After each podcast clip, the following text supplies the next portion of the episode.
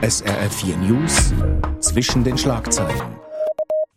Nur 50.000 Menschen wohnen auf den Färöerinseln. Aber ich habe für Sie eine ganz große Geschichte von diesen kleinen Inseln. Entweder werde der chinesische Telekommunikationskonzern Huawei für das neue Mobilfunksystem 5G genommen oder es gäbe keine Handelsbeziehung mit China, soll der chinesische Botschafter gedroht haben. Also, Chinas Führung soll versucht haben, die Regierung der Färöerinseln unter Druck zu setzen. Ein Freihandelspaket solle nur zustande kommen, wenn Huawei das 5G-Netz auf der Inselgruppe aufbauen dürfe. Das ist das Thema heute inzwischen den Schlagzeilen am Mikrofon David Karasek. Ich spreche mit Nordeuropa-Korrespondent Bruno Kaufmann. Chinas Botschafter soll auf den Regierungschef der Färöer mächtig Druck ausgeübt haben. Wie schätzen Sie diesen mutmaßlichen Druckversuch ein? Ja, wie mächtig dieser Druck wirklich war, das ist natürlich eine Frage der Perspektive, ob man eben das aus färöischer Sicht, aus Sicht von Kopenhagen oder Peking oder Washington sieht. Hier gibt es ganz verschiedene Sichtweisen. Tatsache ist, und das ist durch eine Tonaufnahme in einem Interview mit dem Handelsminister der Färöer eben auch belegt, dass es eben diesen Hinweis wirklich gab des chinesischen Botschafters in Kopenhagen, der auch für die Färöer zuständig ist, dass er eben gesagt hat, die Vorteile für die Färöer gibt es nur dann, wenn eben die Färöer auch Huawei eben als 5G-Betreiber wählen. Also ein geplantes Freihandelsabkommen zwischen Färöer und China werde nur zustande kommen, wenn das Unternehmen Huawei das neue 5G-Mobilfunknetz auf der Inselgruppe aufbauen dürfe. China weist die Medienberichte zurück. Wieso sind die im Verhältnis kleinen Färöerinseln für China so wichtig? Ja, es ist so. Also die Färöer sind klein, also von der Fläche her äh, nur etwa so groß wie der Kanton Aargau und es hat nur 50.000 Menschen auf dieser Insel, aber eben die Färöer spielen im Nordatlantik eine wichtige Rolle als Fischereination auf halbem Weg zwischen Europa und Island und China umgekehrt zieht sich ja auch in dem Sinn als Supermacht die ganze Welt liegt in der Interessensphäre und deshalb ist natürlich so ein, ein, ein Testlauf auch des 5G-Mobilfunknetzes durch Huawei eben auf den Färöer für China wichtig und China möchte wirklich auch im kleinsten eben auch Einfluss ausüben und das sieht man immer wieder gerade so bei kleinen Nationen, dass eben auch chinesische Botschafter sich sehr explizit auch eben für diese chinesischen Interessen einsetzen und deshalb denke ich, ist das kein Zufall, dass es eben auch zu diesem Gespräch und auch letztlich zu diesem sogenannten Druckversuch kam.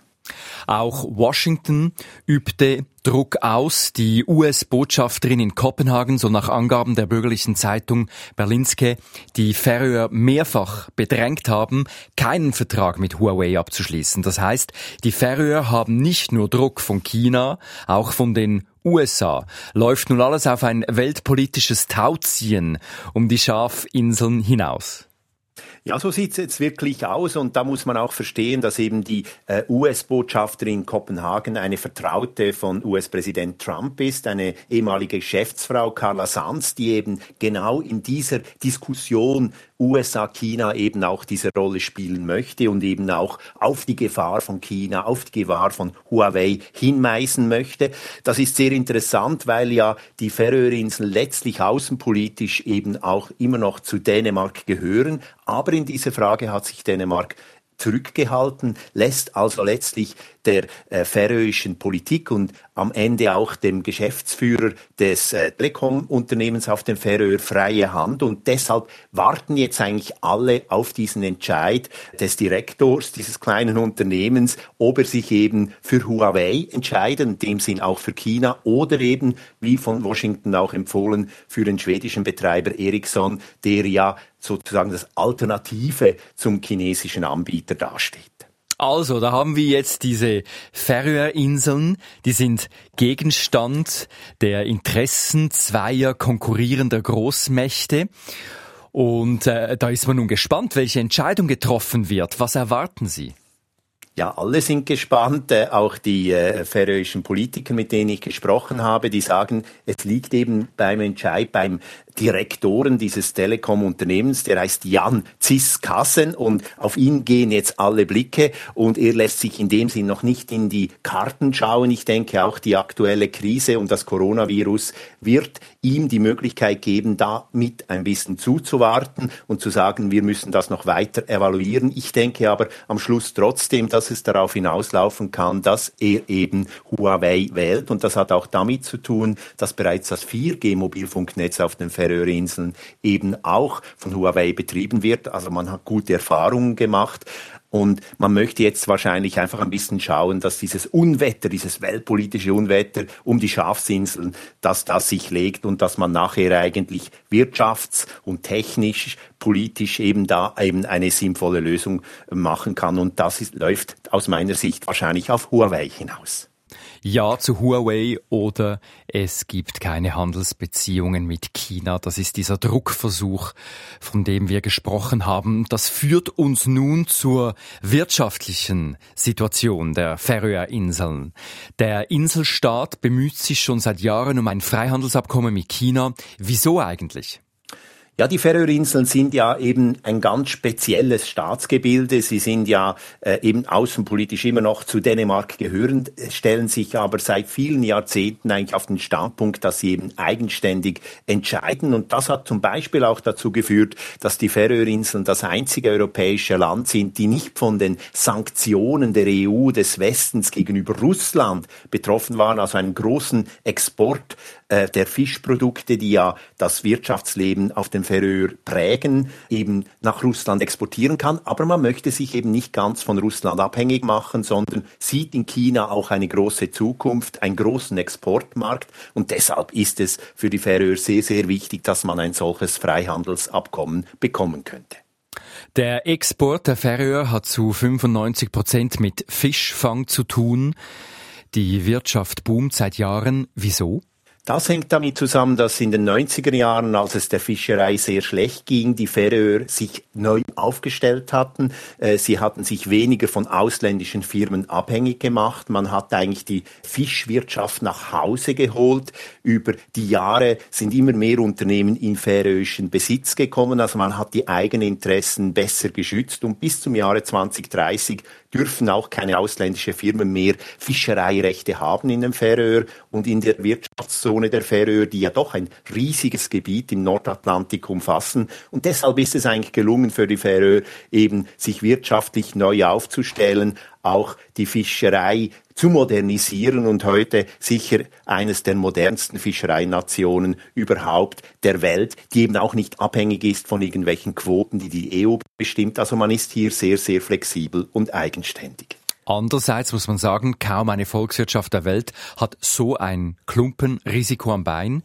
Wie die der Färöer bleibt da nicht der Risikofaktor einer einseitigen Abhängigkeit der Exportwirtschaft von einer einzigen Produktekategorie. Das ist ganz klar so. Man hat in den letzten Jahren auch immer wieder versucht, andere Wirtschaftszweige aufzubauen. Man hat zum Beispiel darauf gehofft, Öl und Gas zu finden in der färöischen Zone. Das ist nicht gelungen. Man hat auch auf den Tourismus gesetzt. Das ist natürlich eine Möglichkeit, die man weiterentwickeln kann, aber die auch wie die äh, Virus-Corona-Krise zeigt, natürlich auch wieder abhängig ist von aktuellen Entwicklungen. So gesehen möchte man vor allem die Fischereiwirtschaft auch diversifizieren, also auch zum Beispiel Fischzucht fördern oder eben auch die Verarbeitung von Fischprodukten. Also weg vom Fisch geht es eigentlich auf den Färöer nicht. Zum Zweiten kann man noch sagen, weil ja die Färöer eben auch ein Land sind, das enge Beziehung zu Dänemark hat. Wenn es mal schwierig wird, können auch viele äh, färöische Bewohner auch äh, nach Dänemark eigentlich umziehen und deshalb ist die Arbeitslosigkeit zum Beispiel auf den Färöer traditionell sehr, sehr klein, weil Menschen, die eben kein Auskommen finden auf dem Färöer, die ziehen dann meistens nach Dänemark um. Wechseln wir zum Schluss noch das Thema weg von diesen mutmaßlichen Druckversuchen der Chinesen, weg vom Wirtschaftsboom, sozusagen ein Schmankerl zum Schluss. Es geht um den Pass. Welchen Pass wollen die Bürgerinnen und Bürger auf den Färöer? Alle haben die freie Wahl, einfach einen färöischen Pass zu haben oder einen dänischen Pass ohne EU-Staatsbürgerschaft oder einen Pass mit EU-Staatsbürgerschaft, obwohl die Färöer nicht zur EU gehören. Was wählen die meisten?